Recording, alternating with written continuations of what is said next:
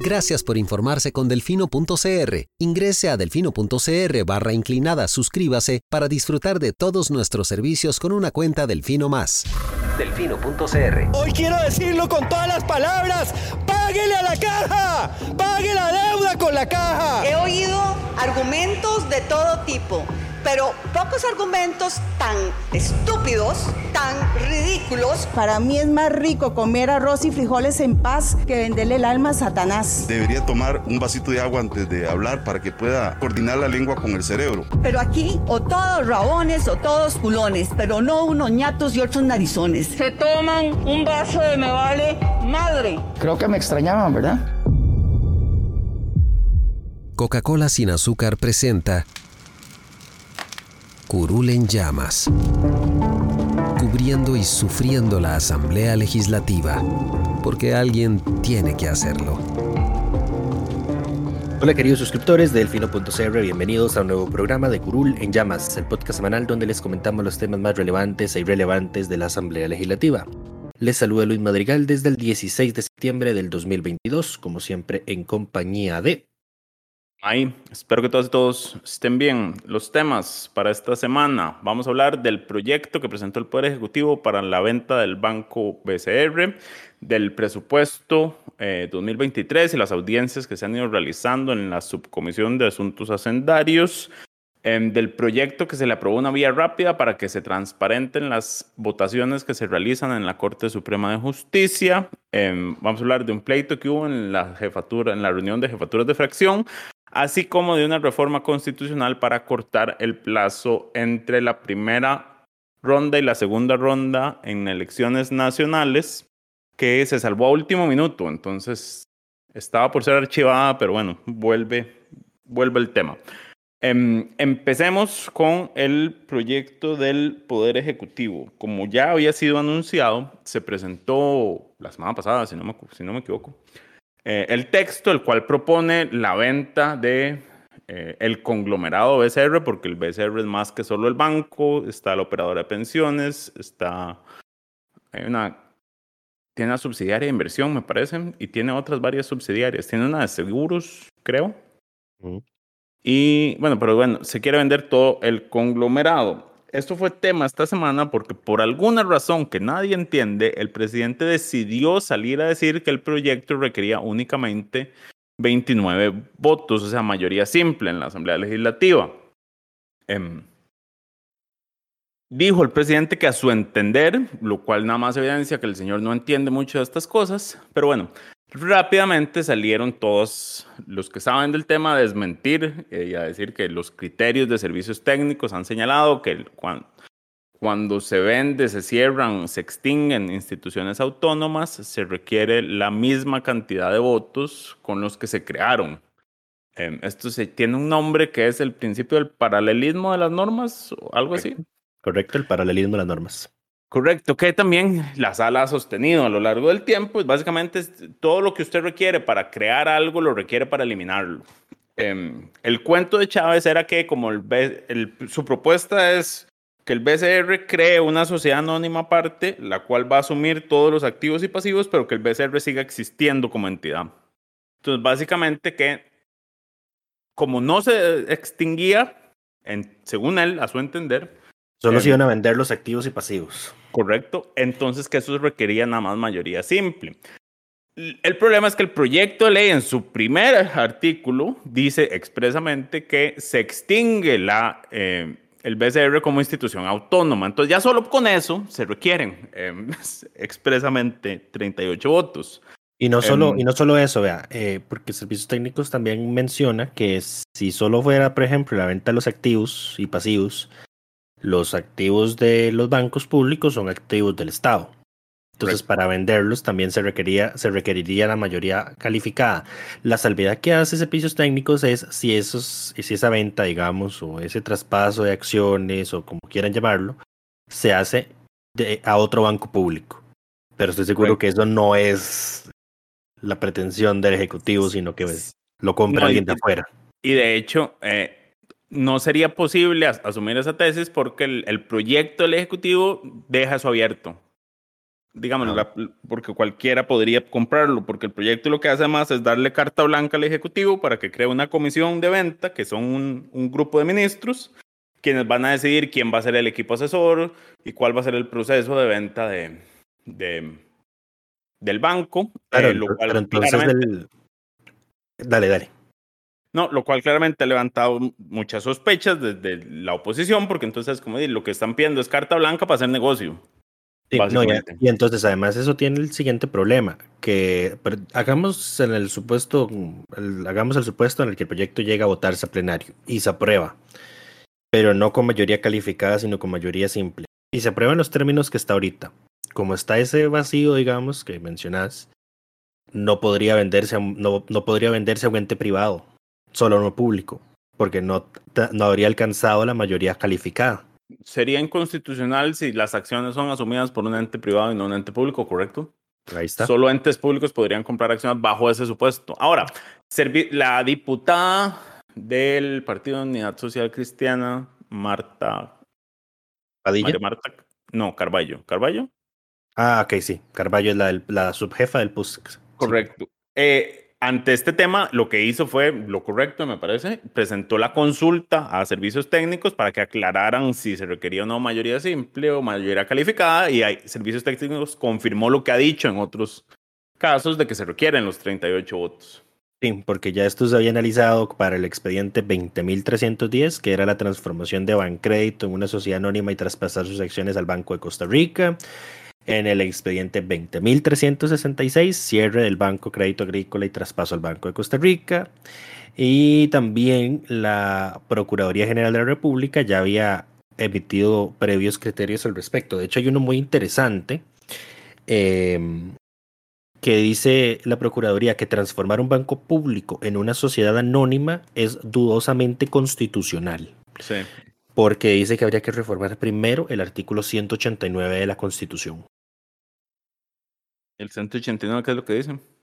Es el que habla sobre las eh, instituciones autónomas, si no mal recuerdo. Ya, Porque lo que dice la Contraloría es, eh, la Procuraduría, perdón, dice, en vista, de la en vista de que la constitución política se refirió a los bancos estatales como instituciones autónomas, podría interpretarse que resulta absolutamente inconstitucional la disposición que establezca otra forma de organización para los bancos estatales.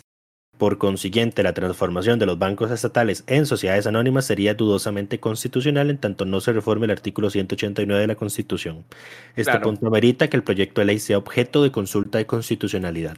De hecho, es una, es una duda interesante la que está haciendo la Procuraduría, porque si fuera... Lo que dice la Procuraduría... es que no se pueden vender los bancos del Estado. En palabras sencillas, sí, si nace como banco público, muere como banco público, no podría venderse nunca. Lo único que puede hacer es extinguirse. Sí, dice, son instituciones autónomas. Uno, los bancos del Estado. Dos, las instituciones aseguradoras del Estado. Tres, las que están, la que esta constitución establece y los nuevos organismos que creará la Asamblea Legislativa por votación no menor de los dos tercios del total de sus miembros. Artículo 189. Por eso es que el proyecto que presentó el Ejecutivo no vende el, Estado actual como tal, sino lo que hace es crear una nueva sociedad que a, la cual se le traspasan las cosas igual requiere los 38 votos. O sea, eso ya es tema zanjado. Yo creo que Estas son tácticas ahí medio extrañas, que para para para no sé, no sé cómo explicarlo. Eh, tácticas legales oscuras, opacas, eh, para intentar que no se necesiten 38 votos, pero no, no, yo creo que es para que se, para que se pueda hacer, porque yo, pero para que se pueda hacer se van a requerir los 38 votos. Entiendo que eh, el Frente Amplio está en contra del proyecto de entrada. Eh, ya hay diputados que han manifestado. Hay muchas eh, dudas de otros sectores, pero aquí todo depende de, Liberación Nacional, porque cuando algo requiere 38 votos, sin Liberación Nacional, eh, usted requiere que todos los otros cinco estén de acuerdo y todos estén presentes. Todas las otras cinco fracciones estén de acuerdo y presentes, porque solo Liberación son 19. y podemos descontar de una vez al, al, Frente Amplio. Exacto. Sí, sí. digamos, eh, la única combinación de, de, dos fracciones que bloquea algo en mayoría calificada en la Asamblea Legislativa es liberación más alguien más. Ok, sí. Vea, eh, eh, yo quería aprovechar que estamos hablando de esto para mencionar un, un hilo de Twitter que escribió eh, Priscila Sánchez. Ella me parece que es experta en, En derecho administrativo, tributario, es abogada, sí. Ella es abogada. El que le copió Katia Rivera. Eh, sí, exactamente, pero sí, le, nosotros sí se lo vamos, le damos a crédito respectivo a doña Priscila.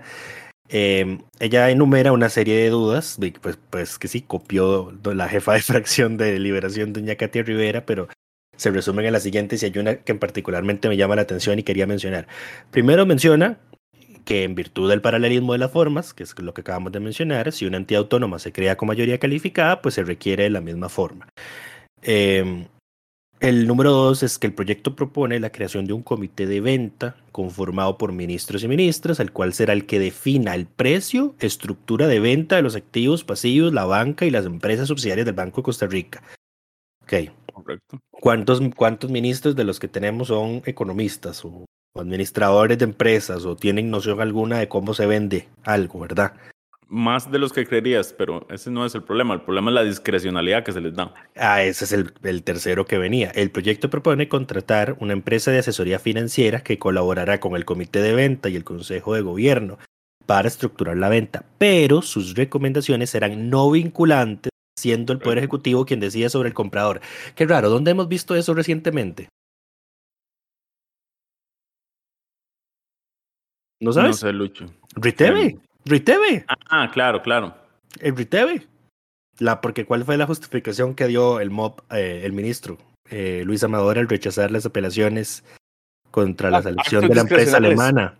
La discrecionalidad que tenían y que ellos podían separarse del criterio técnico que se les había dado de que tenía que quedar la otra empresa porque tenía un precio más bajo y una mejor calificación.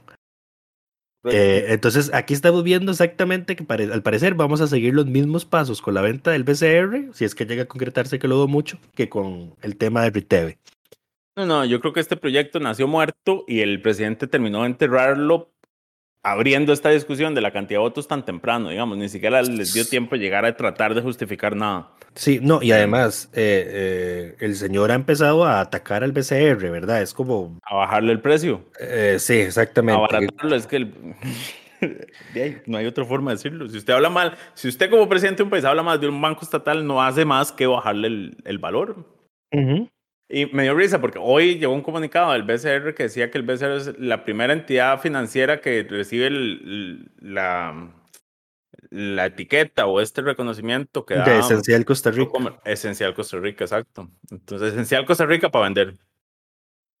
Sí, yo, mira, yo en todo caso, yo tengo entendido que el BCR es el, el banco más grande estatal, ¿no? Eh, ahí hay una discusión entre cómo se define más grande. Eh, yo creo que el Nacional tiene la cartera más grande, si no me equivoco. El BCR tiene más clientes. Pero no estoy seguro. O sea, yo sé que hay, depende de, la definición que usted utilice, hay eh, uno o el otro es el más grande del país. Ok, entendido. Eh, bueno, el 4 es, el proyecto de ley propone crear una sociedad anónima con un único socio, siendo este el BCR, entidad autónoma, contradiciendo lo establecido en el artículo 104 claro, del Código de Comercio, que dispone que para crear una sociedad anónima se requieren por ley dos socios. Lo cual es muy interesante porque lo que hace el proyecto además, en una parte dice que para todo lo que tenga que ver con la venta del banco, lo que aplica es eh, lo que esa ley establezca y no lo que digan todas las demás leyes sí. Eso, eso dice uno de los artículos. Entonces, como si la ley general de contratación administrativa no cuenta. La ley de comercio, tampoco. Nada. O sea, todo lo que diga la ley. Entonces, ahora nos estamos extendiendo más de la cuenta en un proyecto que está claramente muerto. Em, lo otro que yo quería mencionar de la venta del BCR, ya se me olvidó, Lucho. Lo de las cargas para fiscales. Lo de las cargas para fiscales, exacto. El tema es, bueno, el BCR tiene por ley que otorgar cargas para fiscales a una serie de entidades que está con APE, Infocop y no sé qué más. Comisión Nacional de Emergencias. Correcto. Es como un 20% de sus utilidades netas que, se, que, el, que el Estado tendría que sacar de otra parte. El presidente tuvo la genialidad de decir que como el BCR iba a seguir operando, ese 20% pasa a ser parte de sus utilidades y entonces paga renta sobre ese 20% y ahí el Estado tiene que ver cómo lo redistribuye. Lo cual es completamente absurdo y no tiene sentido, digamos. Es absolutamente engañoso. Correcto. Es, em, porque lo que hace es tratar de decir, como, bueno, pero le vamos a seguir cobrando renta que se le cobra actualmente igual. Em, pero ese, ese, ese, ese 20% que se le descuenta o que tiene destinos específicos, yo no sé si se les descuenta de renta en realidad. Eh, la renta la pagan sobre las utilidades. Correcto. Em, en fin, eh, lo otro que yo me... Eh, y, para, para ahondar más en esto, em, ¿por, qué, es engañoso? Digo yo, porque vamos a ver, las cargas para fiscales se puede decir que son una especie de destino específico legal. Correcto. ¿Verdad? Lo son. No es lo mismo si quitamos esas cargas para fiscales, como pasaría si se privatiza el banco según el criterio de servicios técnicos y como lo pretende el Ejecutivo. No es lo mismo que eso quede por ley, cuál es el destino, digamos, de lo que se cubre. Sí, entra la buchaca del Estado, digamos. Exactamente, y además entonces entra la cláusula de, eh, ¿cómo se llama esto? ¿Cuál es el término? La cláusula de, de libre decisión del Ministerio de Hacienda de cuánto de los destinos específicos, por ejemplo, puede pasarle a cada institución. Correcto, en el escenario fiscal que estamos. exacto. Entonces, solo para que lo pongamos en números, eh, las, cargas para fiscales eh, del Banco de Costa Rica fueron 11.481 millones al IBM. Y ojo que aquí incluso a mí me queda una duda de legalidad, porque se supone que las rentas que financian los regímenes de pensiones de la caja no pueden ser disminuidas si no se sustituyen por otras iguales o mejores. ¿Verdad? Eh, mm, eh, no sé, supongo, yo te creo. Ok, entonces aquí estamos quitándole 11.481 millones al IBM. Y en la ley, por ejemplo, no dice que... ¿De dónde van a salir? Exactamente. Correcto. Entonces, golpe al IBM. Eh, son casi 4 mil millones. ¿Es el IBM o es el régimen no contributivo? No recuerdo. No, el, régimen, es el IBM. Sí, es el IBM. Son 4 mil millones a CONAPE, que es la que da préstamos para financiar eh, educación. 3.700 millones al Infocop, que yo creo que este, digamos, es el que menos le dolería a la mayoría de la población, dado los escándalos de corrupción que tiene Infocop. Son 3.000 millones a la Comisión Nacional de Emergencias y 1.000 millones a las operadoras de pensiones de capital público. Ahora, no, lo que yo digo es, esto es un comentario para que consideren las y los congresistas. Em, si están dispuestos a eliminar las cargas para fiscales por completo, no tendría más sentido destinar por, digamos, unos años esas cargas para fiscales al pago de, intereses y de deuda. Porque entonces pagas, digamos, tenés una nueva entrada para pagar, porque ya estás tomando la decisión de que vas a prescindir de esas cargas, ¿verdad? Con la venta al banco. Eh, bajo ese supuesto, ¿no sería más productivo tener una fuente de ingresos fija para pagar intereses de deuda en lugar de nada más hacer un abono al principal? Y después te quedas sin las cargas para fiscales y sin los recursos que ingresan constantemente. Y nuevamente te endeudas y luego, ¿cuál es el banco siguiente que hay que vender? Pero bueno, en fin, sigamos. El VIXA, pero ese sí se puede vender. Ah, sí, no, no, no, era un comentario, eh, era, era retórica, May. El que sigue es el nacional porque el popular no se puede vender. Eh, yo con el popular tengo una relación amor-odio, dado lo que descubrimos en el trámite de los proyectos para dar el ROP eh, pero no vamos a hablar de eso hoy. Correcto. Pero bueno, pasemos al siguiente tema, que em, era el presupuesto 2023. Como ya les habíamos mencionado, esto ya inició su trámite en subcomisión. Están haciendo el desfile de ministerios, em, que es que llega cada, cada jerarca a defender su presupuesto y a recibir consultas de las y los congresistas. Eh, sobre partidas, como por qué crece una partida, por qué crece otra. Eh, es el, digamos, el, el, trámite usual de septiembre. Lo que es diferente en esta ocasión es que todos los ministros y ministras que están llegando llegan a quejarse de los recortes que le han hecho. Usualmente lo que ha pasado en el, en el pasado es que em, las instituciones salen a decir em, todos los problemas que les generarían los recortes cuando los diputados y diputadas empiezan a meterle machetazos al, al presupuesto. No es usual que, lleguen a quejarse del presupuesto que presenta el Poder Ejecutivo.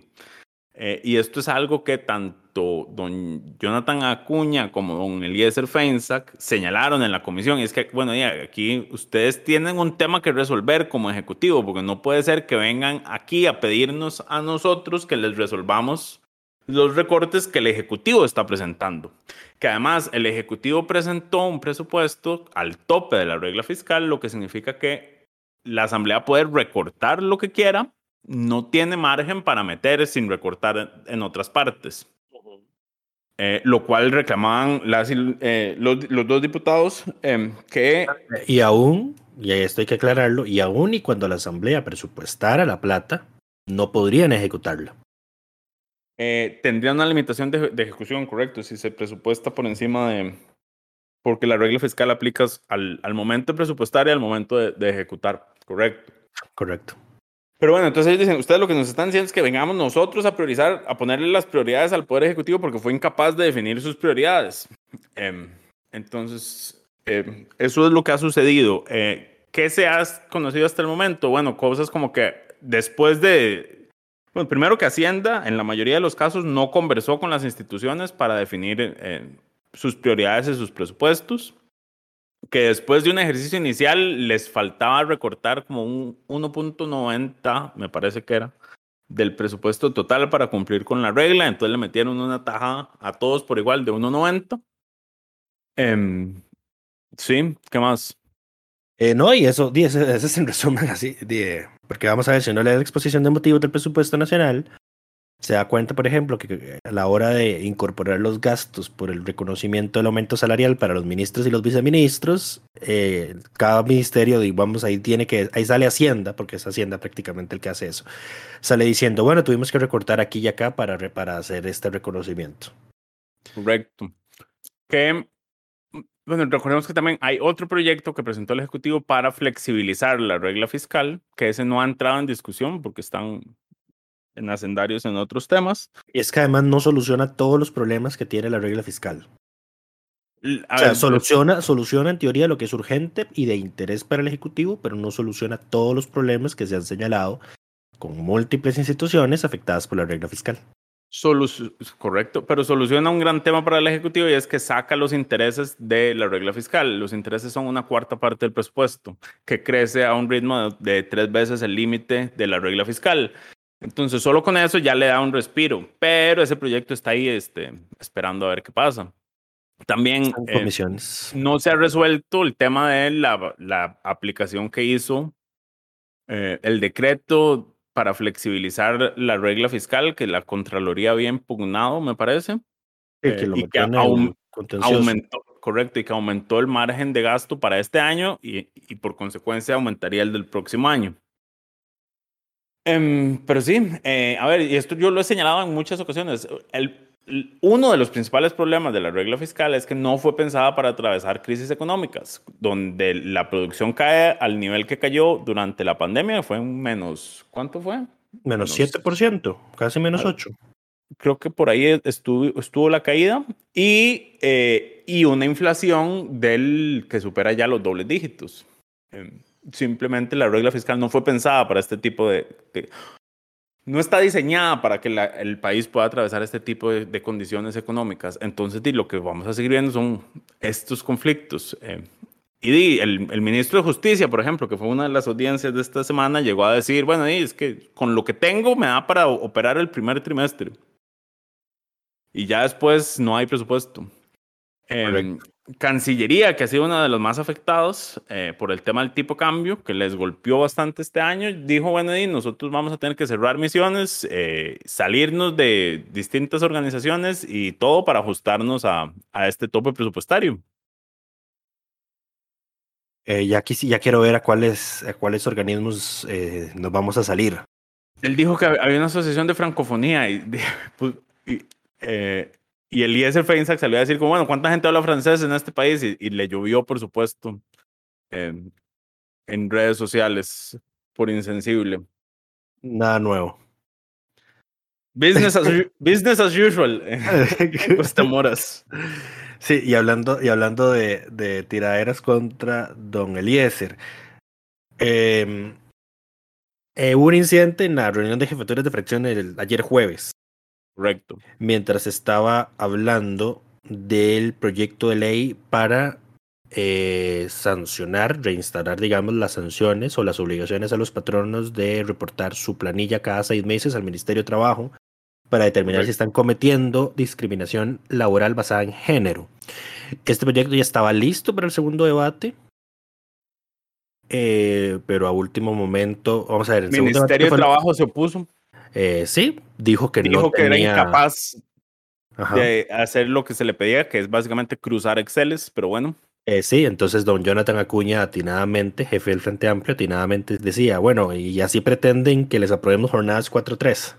Ajá, exacto. Es como usted es incapaz de, de, regular esto, pero va a ser capaz de controlar jornadas 4-3, que se cumplan según los requisitos de ley. Si ni tienen inspección laboral o, operante, digamos. Correcto. Funcional. Ahora, eh, interesante el proyecto porque yo pensaba, a ver, las planillas, aquí estamos hablando de grandes empresas, saquemos pymes y mi pymes que en la mayoría de los casos tienen una persona empleada o dos a lo sumo. Eh, eh, pero digamos, las grandes empresas este ejercicio ya lo hacen porque tienen que presentar sus planillas mensuales y en las planillas va el puesto y la, información de la persona trabajadora. Lo que se debió haber hecho es una ley que le permita a la caja enviarle esos datos al Ministerio de Trabajo. Que técnicamente es lo que se necesitaría, digamos. Eso sería una solución más sencilla, a que la, porque se llama te ahorras el trámite de em, las empresas tienen que presentar la planilla a la caja mensualmente y además cada seis meses un reporte. La lógica del reporte era que el Ministerio de Trabajo iba a definir sectores eh, que, que tenían que presentar y cuáles no, pero sería mucho más sencillo una ley que autorice a la caja a compartir esa información con el Ministerio de Trabajo, se la pasa ya tabulada porque la caja la recibe tabulada y trabajo lo que tiene que hacer es nada más cruzar por empresa, puestos y salarios. Eso es una fórmula. Eh, de hecho, es que lamentablemente no se han plasmado, por ejemplo, em, posibles soluciones a las objeciones que han hecho, porque además la Cámara de Comercio también sacó un comunicado. La, Cámara de Comercio se quejó de, que eran muchos trámites tener que presentar dos informes anuales. Em, sin comentarios. Y dijeron que, que los datos sensibles, y que aquí iba a ser el eh, gobierno con los datos sensibles. Y es como... Bueno, la ley, el proyecto de ley decía que tenía que manejarse los datos como todo el seguimiento, la ley de la protección de datos de los habitantes, etcétera, etcétera. Eh, pero sí, a ver, entonces eh, hubo una discusión en jefatura de fracción porque, por ejemplo, el Frente Amplio quería que se votara ese mismo jueves en segundo debate, cosa que no, perdón, el que se votara la próxima semana, pues no, no se podía votar nada, que se votara la próxima semana, eh, las otras fracciones estaban pidiendo tiempo, pero entonces el Frente Amplio decía, pero, pero ¿para qué necesitan el tiempo? A ver, ¿cuáles son las dudas que tienen? ¿Cuáles son las dudas concretas? O las dudas concretas, exacto. Eh, y entonces así valoramos, pues, o devolverlo a comisión, o retrotraerlo, o posponerlo. Pero así por así, solo porque alguien se quejó y dice que no, pues entonces no vamos a apoyar una posposición, digamos. Eh, no es como que el Frente Amplio pudiera bloquearla, pero digamos, esa es, por lo general, en, las reuniones de jefe de fracción se generar un consenso para el trabajo de la semana. Eh, para, no entorpecer todo lo demás. O sea, básicamente se busca, cada jefatura de fracción tiene un cuasi derecho a veto en algunas cosas, porque se busca que las cosas caminen. Sí. Ahora, y entonces, eh, mientras don, eh, se me olvidó el nombre de jefe de fracción del Frente Jonathan. don Jonathan, pues hacía, ese, hacía esos comentarios. y además cuestionó que cuál era la verdadera, digamos, de echar atrás el avance con el proyecto, don Eliezer dijo, dijo, si aquí lo que se quiere es un voto para la galería y aprobar un trámite que va a imponer costos, que no va a resolver el problema de fondo, pues perfecto, que lo, que lo sepa la, galería, que lo sepa el público, que eso es lo que quiere el Frente Amplio. Em, don Jonathan se tomó, digamos, esa respuesta como un irrespeto hacia lo que él estaba manifestando. Lo era, era un irrespeto. Eh, y luego don Eliezer nuevamente intervino y eh, hizo, digamos, una acusación que es prácticamente una... A ver, es descubrir el agua, que el agua moja, ¿verdad? Porque todos sabemos eso, particularmente nosotros. Es que el Frente Amplio tiene troles. Troles manejados desde jefaturas de despacho, fue lo que dijo. Ajá, eh, sí. Y cuando digo troles del Frente Amplio, lo digo porque jefes de despacho de diputados de su fracción se dedican a tergiversar lo que dicen diputados. No es cualquier militante del partido y si lo quiere con nombres y apellidos, yo con mucho gusto se los doy. Odio cuando eh, dicen, si lo quieren se los doy, pero ¿por qué no los da de una y ya? Tírelo, cobardes. Con inmunidad parlamentaria pueden decir lo que quieran y, y se ponen en esas, pero bueno. A ver, eh, un, número uno, eh, lo que dice el IESER es cierto. Número dos, eh, no está a la altura del cargo estar quejándose por lo que escriben los asesores en redes sociales. Correcto. los asesores en redes sociales, los troles ni siquiera hay que ponerles atención. porque yo creo que ya esto ya se ha discutido varias veces en periodos legislativos anteriores. creo que inclusive se han abierto eh, procedimientos administrativos sancionatorios y en todos hay, hay actuales diputados que antes eran asesores que manejaban eh, sí, eh, páginas de troles. Incluido, sí, sí, me voy a, voy a, quedar ahí. pero al final todo esto se enmarca en el tema de la libre expresión que tienen los asesores, mientras no lo hagan en horario laboral. y de ahí entonces pues no hay falta sancionable. Pero ese fue el pleito que pasó en jefaturas de fracción. Al final. Ahora, no comentario aparte. Em, hay, a ver, hay un tema que de la discusión de jefaturas de fracción que si la quieren ver es, es, es una dinámica interesante. Don Jonathan Acuña, el diputado, tiene mucho tacto al hablar, digamos, tiene un cierto colmillo político, porque entonces él ataca posiciones e ideas, pero nunca se le va al cuerpo a las personas, o cuesta que se le vaya al cuerpo a las personas. Yo no lo he visto, digamos, e-, en eso. Pero sí responde cuando, cuando por ejemplo, eh, eh, el diputado Feinsack le dice eh, que está hablando para, la gradería, exacto. Y porque si uno va a la grabación, Jonathan empezó diciendo, bueno, yo creo que por el fondo todos estamos de, todos estamos de acuerdo. Entonces ya con eso, Dean no tiene razón el diputado del liberal progresista para después salir a decir eh, que es que están tergiversando, que, que, ellos no quieren apoyar, porque de entrada él dijo, todos estamos de acuerdo por el fondo, pongámonos de acuerdo en las formas. Eh, ha quedado en evidencia que eh, Eliezer no tiene la capacidad emocional para debatir con el Frente Amplio, porque se enoja y, y, digamos, le pierde la paciencia muy rápido y sale con este tipo de comentarios que son un berrinche y entonces queda mal parado. Y eh, digamos, y también se ve, había una discusión sobre el proyecto para prohibir las terapias de conversión, que esto era entre Jonathan eh, y Fabricio Alvarado. Entonces, por ejemplo, uno no ve a, a, a, don Jonathan Acuña, que puede ser que lo piense fácilmente, pero uno nunca lo ve decirlo, irsele al cuerpo y decir, como es que ustedes son los retrógrados que quieren que sus iglesias sigan con estas prácticas. Uno no lo va a decir eso. Él lo que dice es como nosotros tenemos posiciones distintas en este tema, estamos de acuerdo en que ustedes puedan presentar sus mociones, pero pongámosle plazo para que no se extienda em, exageradamente. Se llegue a votación y que cada quien vote como tenga que votar. Correcto, exacto, que cada palo aguante su vela. En cambio, en el caso de, de Eliezer, él se enoja fácilmente y sale con estos comentarios que al final el que queda mal parado es él. Eh, le falta espuela política, creo yo. Eh, probablemente parte de las, eh, ¿cómo se dicen? Las consecuencias del de ser una fracción nueva también, no tener ese, ese callo para no, no dejarse alterar tan fácilmente. Creo que es que además hay muy pocos escenarios en la actual asamblea, muy pocos escenarios, momentos, eventos en los que el liberal progresista haya podido distanciarse ideológicamente del Frente Amplio.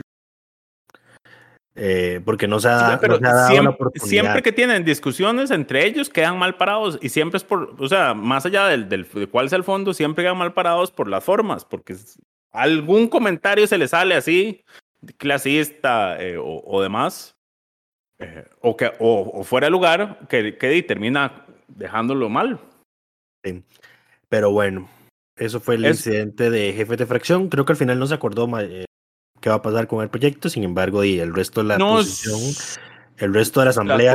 Se le dio una semana porque la comisión de la mujer, que era la que estaba estudiando el tema, con trabajando Carolina, Carolina Rojas, no, Carolina Delgado. Delgado, eso. Carolina Delgado de la Comisión de la Mujer iban a revisar el tema y la próxima semana iban a dar una actualización para ver cuáles eran los comentarios y posibles salidas. De nuevo, mi recomendación, una ley que autorice a la caja para compartir esa información con el Ministerio de Trabajo. Es más, puede ser hasta desanonimizada, nada más si es hombre, mujer, puesto y salario. Eh, por empresa. Si, encuentra alguna irregularidad, que la inspección laboral pida la información como tiene derecho a pedirla y ahí sí puede hacer las investigaciones Exacto, una ley así soluciona ese problema de fondo. Eh, me y eso es una fórmula, eso es una fórmula, usted pone eh, con Machine Learning eh, a revisar los Exceles que le llegan y la vara sola le tiras donde hay incongruencias. eh, que dice Mike que va a redactar una propuesta No. de texto sustitutivo. No, me niego, que resuelvan ellos sus problemas, yo tengo muchos míos que resolver. ok. Seguimos adelante, hablando de resolver problemas. Había una reforma constitucional planteada en la pasada Asamblea Legislativa para recortar el plazo entre la primera ronda y la segunda ronda. Em, esa propuesta iba a ser archivada porque el Tribunal Supremo de Elecciones básicamente dijo es que nosotros necesitamos esta cantidad de tiempo para contar y esta cantidad de tiempo para prepararnos. Entonces, lo que se recortaría son como una semana, dos semanas, y, y en ese momento dijeron, como, no, es, esto es, es un recorte insuficiente, no nos ayuda en nada. Sin embargo, esta semana eh, decidieron salvar la propuesta. Lucho. Sí. Eh, a iniciativa de, del que, estábamos criticando hace unos momentos, don Eliezer Feisen, que propuso una, una moción de texto sustitutivo eh, para fijar la segunda ronda al, déjenme verificarlo para no meter las patas, el primer domingo de marzo. Y dando eh, la posibilidad al Tribunal Supremo de Elecciones de que mediante una resolución debidamente fundamentada pueda hacerlo de forma excepcional en el tercer domingo de marzo. Em, Lo cual recorta do- una semana, dos semanas. La segunda ronda, eh, en, la, en la del primero de marzo. no en la del tercer domingo, de marzo. Ah, ok, sí, pero digamos, eso sería la, la excepción en caso de que pasara algo eh, que imposibilitara al Tribunal Supremo de Elecciones, pues hacerlo el primer domingo de marzo. Pero queda, Ahora- queda ahí la salvedad. Ahora, un comentario sobre este tema. Eh, no están atacando el, el tema de fondo. A ver, el problema no es, no son los, los dos meses que los dos meses existan porque alguien se los inventó, es porque se hace un conteo manual que hace el tribunal y en el cual están sentados en, en cinco mesas cada uno de los magistrados eh, y magistradas activos en ese momento, porque recordemos que en periodo electoral entran dos, dos magistrados Suplentes como como propietarios. Entonces, hay, hay un límite de capacidad de lo que ellos pueden hacer en, en, en cierta cantidad de tiempo. Hay una, o sea, hay, ¿cómo se dice? Limitaciones humanas. ¿Cuál sería una? Y eso es lo que más retrasa el periodo de la declaratoria oficial de, de elecciones, que es lo que se requiere para hacer la convocatoria de segunda ronda. ¿Cómo se podría solucionar este tema? Ya que estamos en, en una reforma constitucional, bueno, por ejemplo, si el problema es que el tribunal dura mucho contando por ese procedimiento, ¿cómo se, cómo se agiliza ese procedimiento? Di- Mete, por ejemplo, un, en, en la, la reforma constitucional que en elecciones los magistrados suplentes, todos entran en funciones para el conteo, únicamente para el conteo. Y entonces, en lugar de tener cinco mesas contando al mismo tiempo, puedes tener diez mesas contando al mismo tiempo tendrías que aumentar la cantidad de magistrados suplentes, pero siendo que estás haciendo una reforma constitucional, lo puedes hacer. Y entonces, en lugar de el tiempo que dura actualmente el, el tribunal contando manualmente, lo reducís a la mitad porque duplicas la capacidad de conteo. Así es como se soluciona un tema de estos. Digamos, viendo cuál es el problema de origen, no nada más pensando en, en, en qué lindo sería que esto durara un mes y no dos meses como si fuera que las cosas pasan porque el, el tribunal quiere, o sea, por falta de voluntad. Hay, hay temas materiales.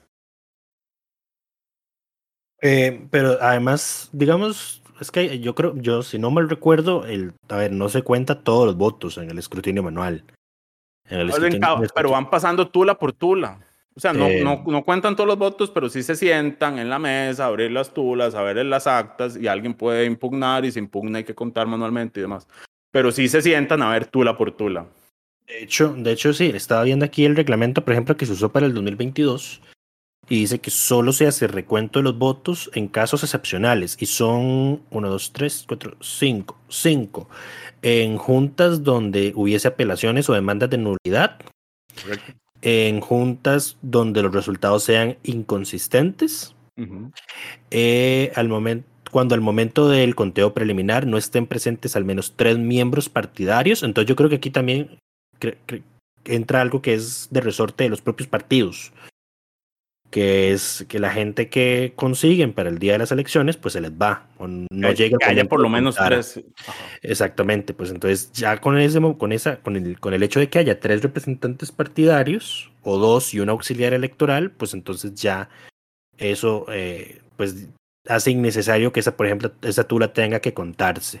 Entonces son menos menos por contabilizar, pero me parece que a mí me parece a mí estoy especulando porque no tengo los datos a la mano, pero me parece haberlo visto que eso es uno de los factores que que, que más alarga, digamos, el tiempo, ¿verdad? Porque es que la gente que consigue los partidos, pues no llega o llega durante el proceso de emisión del voto, pero se va a la hora del conteo, que es cuando verdaderamente se les necesita. Correcto, pero al final, a ver, nosotros sabemos porque uno va viendo cómo avanzan las, las, las mesas cuando el tribunal va haciendo los cierres diarios. Hay una limitación material de cuánto es lo que pueden avanzar en un día. Entonces, multiplicar la cantidad de gente que puede estar haciendo eso y, y reducir el tiempo total que dura el tribunal. Ahorita es un mes lo que dura, más o menos. Esta, Ya. es- este año fue como la primera de marzo que dieron la declaratoria oficial y la convocatoria. Sí, eh, las otras dos son cuando se pierda el padrón registro, ¿ok? Eh, o hay observaciones que ameriten un recuento. Y la última es cuando, tratándose de la papeleta presidencial, el total de- del cómputo hecho por las juntas receptoras de votos, el cómputo, digamos, digital preliminar arroja una diferencia de dos puntos porcentuales o menos entre la nómina más votada y la que ocupa el segundo lugar, o entre el segundo lugar y el tercero, de ser necesaria la segunda vuelta. Es cuando se procede el voto por voto. Pero sí, me imagino que al- al- varios mecanismos pueden usarse para cortar ese plazo aún más. Ahora, que- para, lo que ocupas para cortar el plazo es más gente, porque el, el- eh, no hay otra forma. Uf, y esto, y esto aquí nos da para hablar eh, de un proyecto de ley que presentó un diputado del PUSC. Ajá. Eh, don Horacio Alvarado. Ah, Jesucristo, se me había olvidado. que fue había olvidado eso. Sí, se ¿Eso fue esta semana? Eso fue esta semana. ¿Qué semana? Eso fue esta semana. Ok, sí, Lucho, contame corta, cuál fue la, semanita- gen- la genial idea. Semanita corta, pero llena de congojas. Resulta y acontece que don Horacio Alvarado Bogantes, diputado del PUSC por Exalcalde de. exalcalde de Belén. Por el PUSC, exactamente, presentó el proyecto 23.350 denominado Cumplimiento de la obligatoriedad del ejercicio del sufragio. Como su nombre lo dice y como seguro ya todos se enteraron porque esto fue ampliamente publicado inmediatamente se presentó, es un proyecto de ley de don Horacio para emitir castigos, multas a las personas que sin justificación no vayan a emitir su voto a las elecciones nacionales o municipales. El proyecto consta de tres artículos. Uno es darle la facultad al Tribunal Supremo de Elecciones de eh, sancionar a los ciudadanos que no vayan a votar. La segunda es darle la responsabilidad a las juntas receptoras de votos de confeccionar después de cada elección la nómina de los ciudadanos que no fueron a votar, que eso me parece, digamos, un sinsentido porque cuando uno va a votar, uno firma, ¿verdad? A ver, la, la firma en el padrón es lo que simboliza que uno fue a votar. Por lógica, los que no tengan firma son personas que no fueron a votar. Entonces, digamos que eso no me parece que sea absolutamente necesario. En todo, caso, el proyecto es un sinsentido. Y el tercero es la, la imposición de las multas. Él propone que se ponga una multa de 1 a 3 salarios base, que sería de 462.200 colones a un máximo de 1,38 millones de colones para las personas que no vayan a votar. Eh, el monto recaudado, dice, se usaría para fortalecer mecanismos de capacitación del Tribunal Supremo de Elecciones. Otra idiota del PUSC. A ver, hay países en donde esto se aplica y ha tenido algún grado de función, pero en la mayoría de los casos son países donde la, el abstencionismo ya era bajo, por ejemplo Uruguay, y eh, las multas son simbólicas. Me parece que lo que se cobra en, en Uruguay, que es el ejemplo que tengo presente, son aproximadamente 30 dólares. Aquí estamos hablando de una sanción de, de entre 400 mil colones y, y 1.300.000, si no me equivoco, porque el salario base es 400 mil algo. Eh, la sanción, perdón, máxima en Uruguay son 2 mil pesos uruguayos, que son equivalentes a 30 mil colones. Sí, sí, son 50 dólares. Pero esa es la Eh, máxima. Esa es la máxima. La otra son 500 pesos uruguayos. Eh, pues qué terrible, ¿verdad? Porque todo el mundo se le fue encima a este diputado. Eh, a ver, porque primero, estamos ignorando las causas estructurales del abstencionismo, ¿verdad? Correcto. Está pensando que obligar a la gente, porque la gente puede votar y votar en blanco y nulo, eso no, no, no nos soluciona el problema, que el problema de fondo es que los partidos no, no están siendo una opción atractiva para las personas, no están resolviendo, no están sirviendo como los canales para resolver los conflictos como debería suceder en teoría. de hecho, en el muy improbable caso de que este proyecto de ley lograra avanzar, deberíamos aplicar lo que aplicó Colombia, de darle un resultado relevante al efecto de votar en blanco. Eh, pero en todo caso, obligar no, garantiza el ¿Te imaginas si usted si hay más votos blancos se tiene que repetir la elección? Sí, o sí. Eso, eso no se puede en sistemas con, con o sea, eso no es conveniente en sistemas con elecciones fijas como las nuestras, porque entonces, ¿qué haces? El ejecutivo que está, mientras no haya una opción, sigue. Esa es una muy buena pregunta. No, no estoy al tanto cómo funciona eso, en Colombia. Eso sirve más en sistemas parlamentarios donde las elecciones pueden suceder en cualquier momento, digamos. ahí tiene, sentido de que si no se logra, bueno, seguimos, seguimos adelante. Colombia, no, no, sé cómo lo hacen. No sé Colombia no es parlamentario. No, no, pero por eso no sé cómo lo hacen. Pero... sí, sí, Pero bueno, eh, habría que darle un número uno, un papel relevante a eso ver cómo se maneja. Lo otro es que la multa absolutamente está, eh, es, es, exorbitante. Eh, y lo otro, y estamos dejando por fuera eh, causas como trabajadores de servicios esenciales, em, personas enfermas, personas que viven en zonas rurales. no, no, siempre, siempre, hay un porcentaje. La, la idea sería que el, el, proyecto dice que el tribunal va a reglamentar y va a incluir las causas en las cuales usted puede justificar su ausencia. Igual, digamos, si está fuera del país, está justificado. Si está en el hospital, está justificado. Si estaba trabajando, se sanciona a su patrono por no dejarlo ir. En buena teoría. Pero sí, eh, hay un estudio del Instituto para la Democracia y la Asistencia Electoral, que es una organización que asesora a gobiernos en la definición de su institucionalidad electoral, que encontró que son 27 los países del mundo que tienen voto obligatorio dentro de su constitución o dentro de sus, de sus leyes, es una cifra muy baja. El 40% de esos 27 países están en América Latina, incluido Costa Rica, porque la constitución aquí, es, aquí es obligatorio, pero no hay sanción. Correcto. Em, y solo el, eh, perdón, el 70% de los países donde es obligatorio sí tiene algún tipo de sanción. Eh, va desde multas hasta privación de algún derecho. Por ejemplo, la, la, el abstencionismo reiterado me parece que es en, en Bélgica.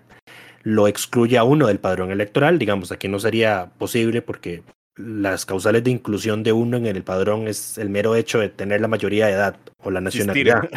Exactamente. Existir como costarricense. Exacto. Sí, ese es el. Es solo, solo eso es, por ejemplo, lo que nos diferencia muchísimo de Estados Unidos.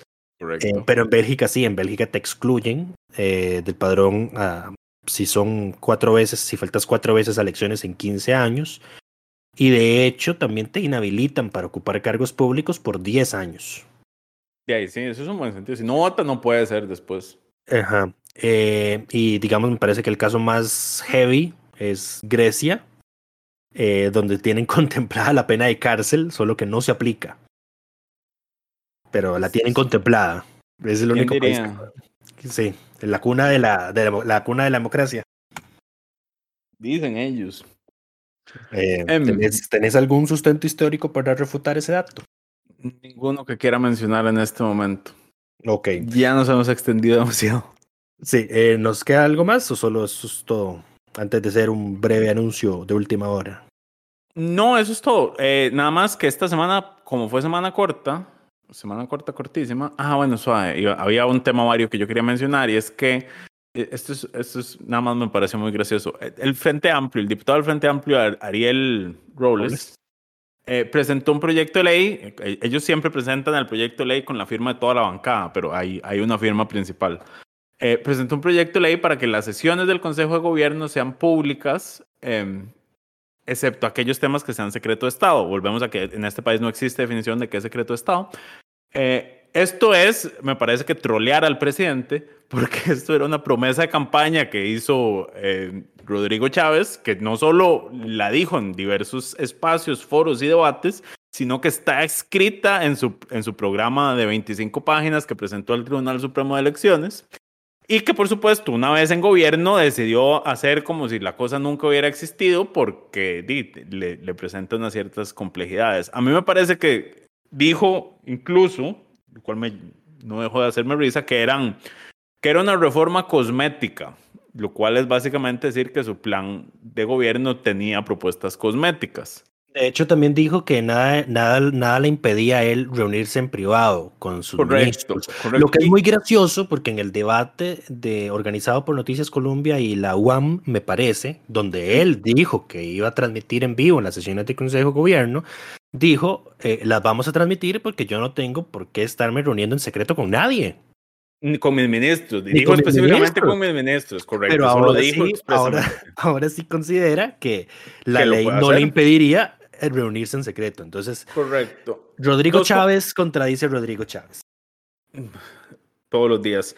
Em, a mí me da risa, digamos, la reacción del presidente, porque claramente es una, era una propuesta súper populista, nada más jugando de transparencia, que en la práctica es algo inviable, porque el Consejo de Gobierno tiene que tener su espacio de discusión. ¿Qué es lo que pasaría? Pasaría lo que pasa en la Asamblea Legislativa, porque además esta gente se pone como ejemplo, es que nosotros en la Asamblea todo se transmite, por supuesto, pero cada vez que tienen que discutir un tema real en plenario piden un receso para que no queden actas y para ponerse de acuerdo. Entonces ese cuentico de que en la Asamblea todo se ve es, es un cuentico, porque al final lo que queda en actas es lo, que, lo que tiene que quedar. Eh, a ver, a mí me... las discusiones y las negociaciones reales suceden en, en otros momentos.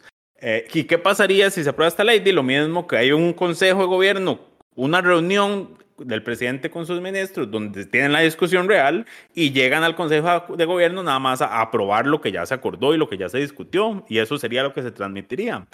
Eh, pasa, es lo que pasa en plenario, es lo que pasa en las comisiones. Eh, es, una propuesta inviable, o sea, no es inviable, pero no va a aportar nada realmente. Desde que el, el ministro, desde que el ministro, desde que el, actual presidente la propuso, era una mala idea. Eh, pero me encanta que lo, lo troleen de esta forma. De hecho, de hecho, sí, sí, es una, es, es una buena troleada. Eh, pero sí, o sea, la realidad es que yo creo que ningún país hace transmisiones en vivo de las sesiones de su consejo de gobierno, porque a ver, no son temas menores los que ahí se tratan. Lo que yo optaría por hacer es que las actas del Consejo Gobierno sean transcripciones literales y no para eso Sí debería suceder, eso sí Y no para fraseos. De hecho, me parece que se había aprobado una ley, eh, iniciativa de José María Villalta en el periodo anterior para, para, para, hacer precisamente eso. Surgió a raíz del cementazo. Lo que parece es Pero eran las de los bancos. Era, era, no, eran órganos colegiados. Y el Consejo de Gobierno es el órgano colegiado por excelencia. Entonces habría que ver por qué no lo están aprobando o si específicamente decía que era solo para bancos. Mm, eh, pero además sí, no, no, son los primeros, porque por ejemplo, Corte Plena también solo eh, hace parafraseos. No, eh, Corte Plena sí, sí transcriben literal. Mm, ¿Estás seguro? son, esas actas son, son odiosas de leer por eso mismo. Mm, yo la última que leí tenía parafraseos, pero bueno, voy a confiar en, que leí una acta vieja. ¿O pudiste leer una del Consejo Superior? Eh, podría ser también. Eso, esa sí no estoy seguro que sea textual.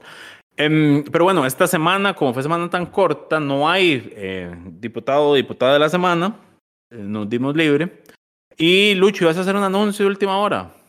Sí, es una noticia de última hora relativa a algo que pasó en la Asamblea. El expresidente de la República, don Carlos Alvarado, don Carlos Alvarado perdón, eh, querelló por delitos contra el honor a doña Dinora Lucía de Ambrosio Vite, la eh, representante legal, presidenta de Canal Verde Interoceánico, quien fue a hacer acusaciones gravísimas en la Comisión Especial de Infraestructura, de las que luego se retractó, pero aún así eh, don Carlos Alvarado la querelló por difamaciones y calumnias. Va por la vía civil para que le pague.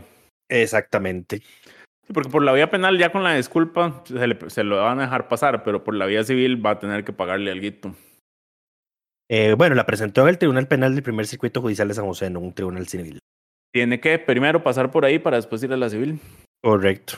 Pero bueno, eh, en fin, eso es todo por esta semana. Esperamos que todas y todos estén bien. Y un anuncio, para si llegaron hasta acá, si se oye diferente el audio, es culpa de Lucho, porque tuvimos que grabar a distancia. Hoy no me quiso recibir en su casa para grabar. Correcto. Eh, no me hago responsable de la calidad del audio porque es, es sus- eh, sí, estamos grabando en línea. Espero que no se haya cortado mucho. Espero que se oiga bien. Esperamos la próxima semana grabar presencialmente de nuevo.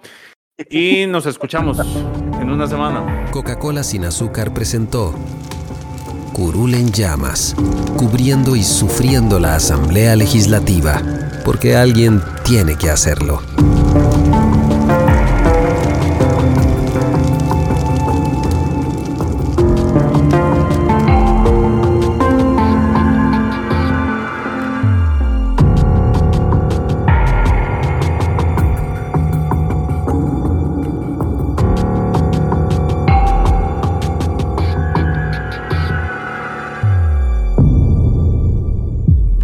Gracias por informarse con delfino.cr. Ingrese a delfino.cr barra inclinada, suscríbase para disfrutar de todos nuestros servicios con una cuenta Delfino Más. Delfino.cr